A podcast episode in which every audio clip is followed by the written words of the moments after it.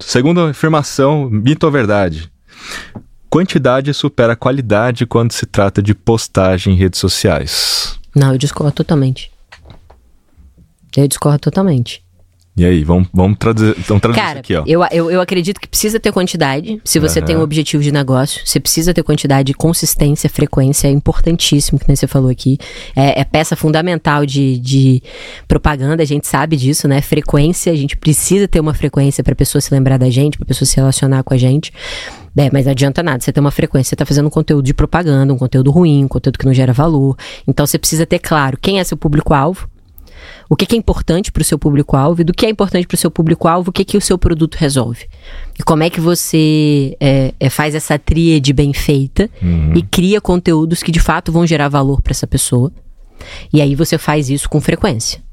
Mas se você só fizer a frequência, se você tivesse que escolher entre fazer é, é, três conteúdos por semana muito bons ou fazer sete conteúdos por semana muito ruins ou, ou que vão ser propagandas de produto, eu prefiro que você faça três conteúdos bons para o teu público-alvo, focado em gerar valor, do que você foque em três por dia, que o pessoal fala, tem que fazer três por dia. Cara, tem que fazer três por dia se for algo que realmente vai ser relevante para as pessoas. Se não, faça um por dia muito bom ou a três vezes na semana, que você vai fazer um trabalho melhor para sua marca, para sua empresa, do que se você fizer todo dia sete vezes. Concordo 100%. Quero fazer um adendo. Manda. Desde que, desde que a turma tem a premissa que você falou, que é eu quero criar conteúdo de valor para o meu cliente, se você conseguir fazer ou tentar fazer isso com maior frequência, Melhor. melhor porque você aprende mais rápido. Então, assim, desde que você entenda essa premissa, Uhum. pô, eu posso tentar fazer um post por dia, dois posts por dia, você vai aprender mais rapidamente do que fazer um post por semana, do que fazer dois Totalmente. posts por semana, porque aí tem o Totalmente. lance da- dos dados, né? Com certeza. Então não é fazer por fazer para cumprir a tabelinha, porque se você foi contratado para fazer X posts por semana, é sim tentar criar conteúdo de valor, mas se você conseguir fazer isso com maior volume, Melhor. pelo menos a tentativa de, né? Porque você nunca vai saber se vai dar certo ou não, você tem que fazer para ver. Melhor, porque vai gerar dados e esses dados geram as correlações e você vai aprendendo a criar cada vez mais os posts de qualidade. É, e por isso Tá. que a quantidade é importante para esse objetivo que você falou. Exatamente. Você olhar para o post como um cientista.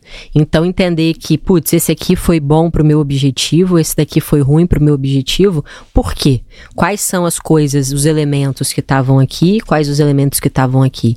Ah, beleza, entendi que esses elementos aqui, talvez esse e esse aqui era o que fizeram esse post mal. Então no próximo eu vou excluir esses elementos e avaliar se ele vai ser melhor. Então se você tem esse processo de iteração, de aprendizado, faz muito mais sentido você olhar e fazer um grande volume. Normalmente não é o que eu vejo as pessoas É, fazendo. Elas simplesmente soltam ali o post, ah, putz, se eu postar todo dia eu vou ir, eu vou crescer mais rápido. Cara, não.